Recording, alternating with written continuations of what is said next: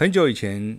有一个音乐教育单位找凯凯老师做爵士钢琴讲座。当时，嗯，其实现在还是差不多。钢琴老师们看待爵士钢琴的态度，就是非古典的啊、通俗的啊、流行的音乐那样子的。凯老师本身的音乐经验涵盖古典、流行、爵士、拉丁、黑乐等等，所以讲课当然是没问题。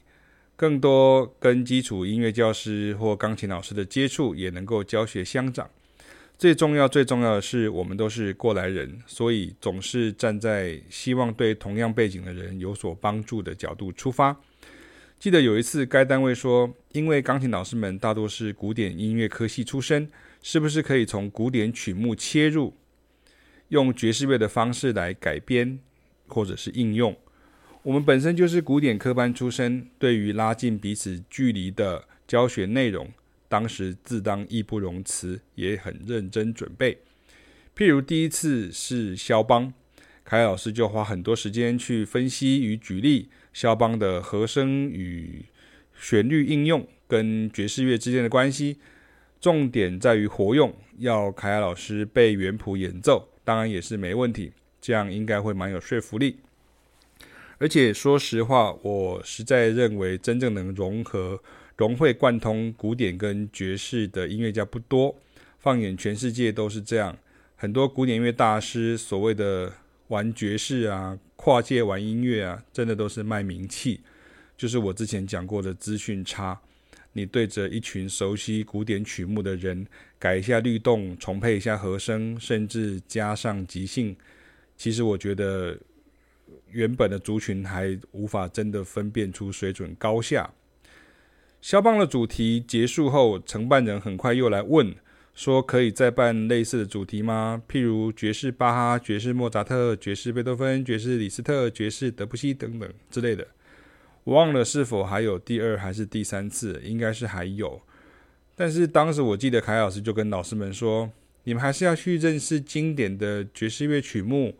因为和弦连接跟和声配置会超越你们原有的认知，以及经典的专辑或现场演出版本，以及经典的爵士乐大师们到底是谁，他们的音乐风格，包含作曲、编曲与即兴如何？但老师们跟承办人就一脸茫然了，因为这不是他们的错。爵士乐欣赏文化本来在台湾就是沙漠。也就是因为如此，我们近二十年来就一直在办大众爵士乐欣赏讲堂，以及接触更多一般民众的讲座等等。我更想表达的是，请抛开本位主义的概念，不要再觉得古典乐就是比较高级，或是势必比较严肃、比较学术，然后其他音乐都登不了大雅之堂。这个真的是很多古典人有意无意会显露出来的态度。不是故意的，而是因为长久大家以来都是这样子的。也不要什么都从你自己熟悉的领域与尝试出发。像我们要带大家认识肖邦，v vs 这个爵士乐，我们不是要做什么简单改编，而是真的带大家认识爵士乐手们如何被肖邦的音乐创作手法影响。甚至像是波萨诺瓦大师 Antonio c a s t o b i m 的 How Insensitive A 段前四小节，就是肖邦的前奏曲呃 OP 二十八 N 呃 NO 四啊的前四小节和弦进行等等之类的。总之，你如果想好好的学习新的领域，那就该敞开心胸。我们已经很习惯看到越高学历的古典音乐家。越容易在学习的过程当中撞墙撞得越严重，